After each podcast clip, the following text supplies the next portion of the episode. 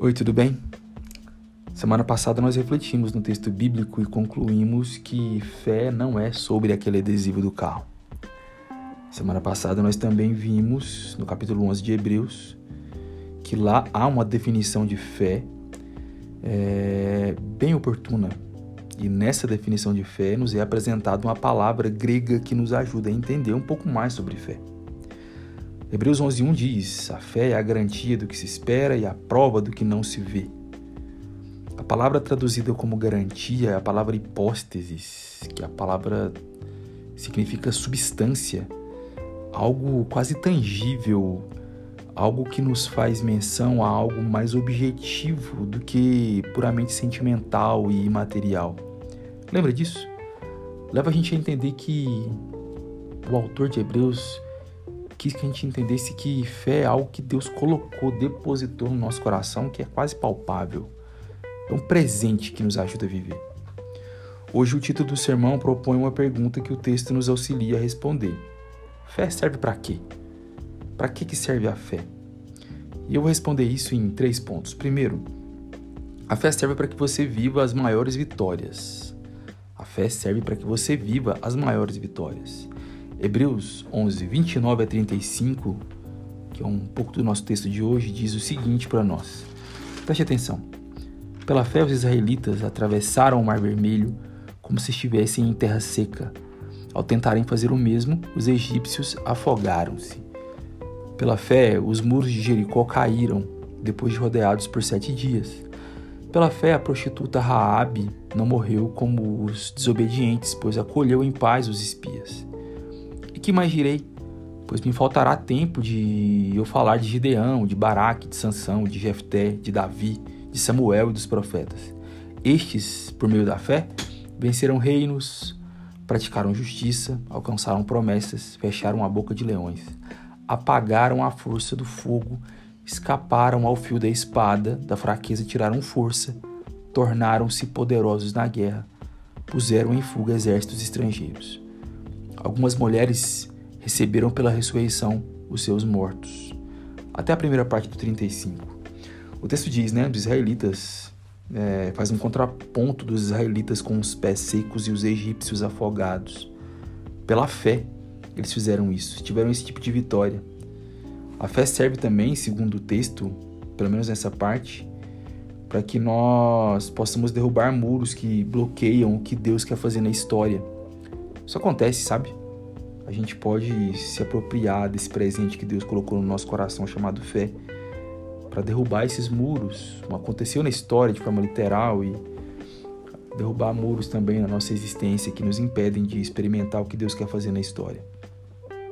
O texto também disse que fé serve para que você é, não morra por desobediência e dá o exemplo da, da Raabe.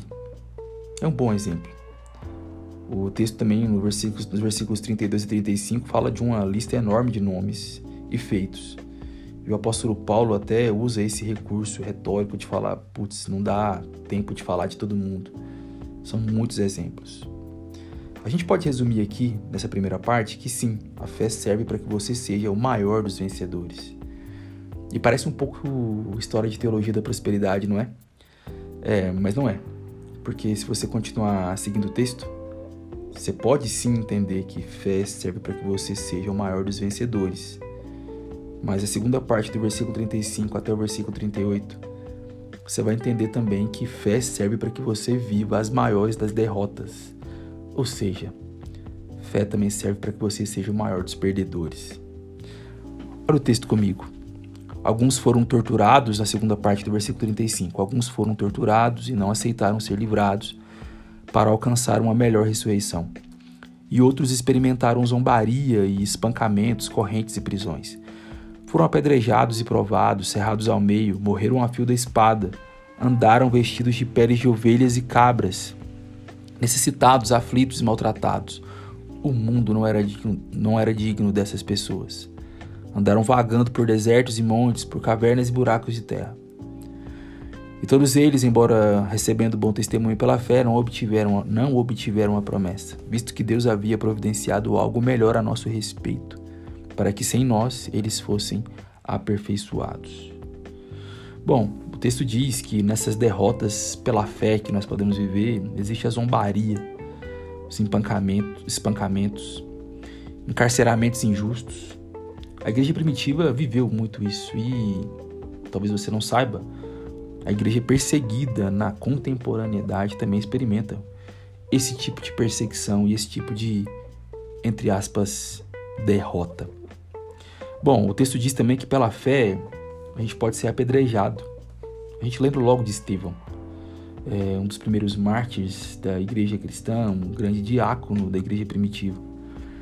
O texto diz que podemos ser cerrados ao meio, e há uma tradição rabínica que diz que Isaías talvez tenha sido morto cerrado ao meio. Ao fio da espada, maltrapilhos, aflitos e maltratados. Você já foi maltratado por algo relacionado à sua confissão de fé? Sua amizade com Jesus, a sua fidelidade à palavra de Jesus? Eu já fui, e é bem ruim. Repare que a pergunta que eu fiz não é se você foi maltratado por ter sido chato com alguém ou por ter sido pecador na vida de alguém. Eu não estou falando sobre isso, eu estou falando sobre ser maltratado por se relacionar com Jesus, por ser fiel a Jesus e a sua palavra. É chato, acontece, mas o texto nos garante que isso pode acontecer e nós temos fé para poder viver esse tipo de perseguição e derrota. Mas fé serve para isso também, né? para viver essa derrota, para viver coisas absolutamente incômodas e indesejáveis. Fé para ser maior dos vencedores, mas também para ser o maior dos perdedores. Domingo passado foi o dia dos pais e foi um dia difícil para muita gente. E talvez, você que me ouve, não tenha um bom dia no dia dos pais, né? Fé serve para um dia como aquele também, sabe? Para em Deus experimentar essa derrota de perceber eventualmente, que a sua biografia contempla a ausência de um pai ou a presença de um pai ruim. Bom, fé é para experimentar esse tipo de derrota e colar em Deus a figura do pai que não falha. Foi uma oportunidade boa. Bom, o terceiro ponto, além do primeiro que diz que a fé serve para que você viva maior, as maiores vitórias e o ponto 2 que diz que a fé serve para que você viva as maiores derrotas. Eu acho que o ponto 3 serve para que você entenda o seguinte: a fé serve para que você relativize as vitórias e as derrotas segundo um padrão desse mundo. E eu quero concluir com os versículos 1 e 2 do capítulo 12, que é a continuação do texto, que diz: Portanto, também nós, rodeados de tão grande nuvem de testemunhas, depois de eliminar tudo que nos impede de prosseguir e o pecado que nos assedia, corramos com perseverança a corrida que nos está proposta, fixando os olhos em Jesus, autor e consumador da nossa fé, o qual, por causa da alegria que lhe estava proposta, suportou a cruz, não fazendo caso da ignomínia, não fazendo caso da vergonha que sofreu, e está sentado à direita do trono de Deus. Bom, a gente pode relativizar segundo os padrões do nosso coração caído, ou os padrões do mundo, os padrões vigentes na sociedade. A gente pode relativizar as vitórias e as derrotas, sabe? O texto diz que a gente está rodeado de uma nuvem de testemunhas. A parte da teologia católica romana sustenta, por exemplo, que essa nuvem de testemunhas é uma espécie de panteão de acesso que nós temos com crentes que morreram, que intercedem por nós. Nós, como protestantes, discordamos disso, é, com muito respeito, mas discordamos. E a gente vê que essa nuvem de testemunhas é a história desses homens e mulheres de fé que nos ajudam a perceber nas suas biografias que nós podemos viver derrotas e vitórias em Deus e caminharmos constantes em Deus. Então, a gente está rodeado por essa nuvem de testemunhas dos que tiveram fé nas vitórias e nas derrotas. Os que não perderam a fé nas vitórias e nas derrotas, experimentando os dois casos. O texto diz: eliminando o que nos impede de prosseguir, ou seja, lutando contra o nosso pecado, contra a nossa carnalidade, chamando o pecado pelo nome, tendo uma imaginação bíblica, um senso de realidade bíblico para olhar para a Bíblia, olhar para a gente e ver em nós pecados vivendo e poder lutar contra esse tipo de pecado. Com isso, a gente corre corramos a corrida que nos está proposta, que nos presenteará com um dia de vitórias e com dias de derrotas também, por causa dessa fé. E nós fixando os olhos em Jesus, fixando os olhos em Jesus para pensar sobre isso, que é o autor e consumador da nossa fé, o autor dessa hipóstese, o autor dessa substância que preenche o nosso coração. Fixando os olhos no Cristo, desse Deus homem, Filho de Deus, coeterno na Trindade, que se encarnou, viveu, morreu, ressuscitou, está à direita de Deus Pai Todo-Poderoso, onde há de vir julgar os vivos e os mortos, fixando os olhos nessa história desse homem salvador. A gente anda, a gente prossegue, a gente vive obedecendo e respondendo e conversando ao autor e consumador da nossa fé esse que suportou a morte, a vergonha em nosso lugar, mas hoje está sentado à direita de Deus. Pela fé você pode experimentar pés secos ao atravessar o Mar Vermelho, mas pela fé a gente pode experimentar também, às vezes, a cabeça molhada, ensanguentada pela perseguição, como alguns hoje são apedrejados por causa da fé.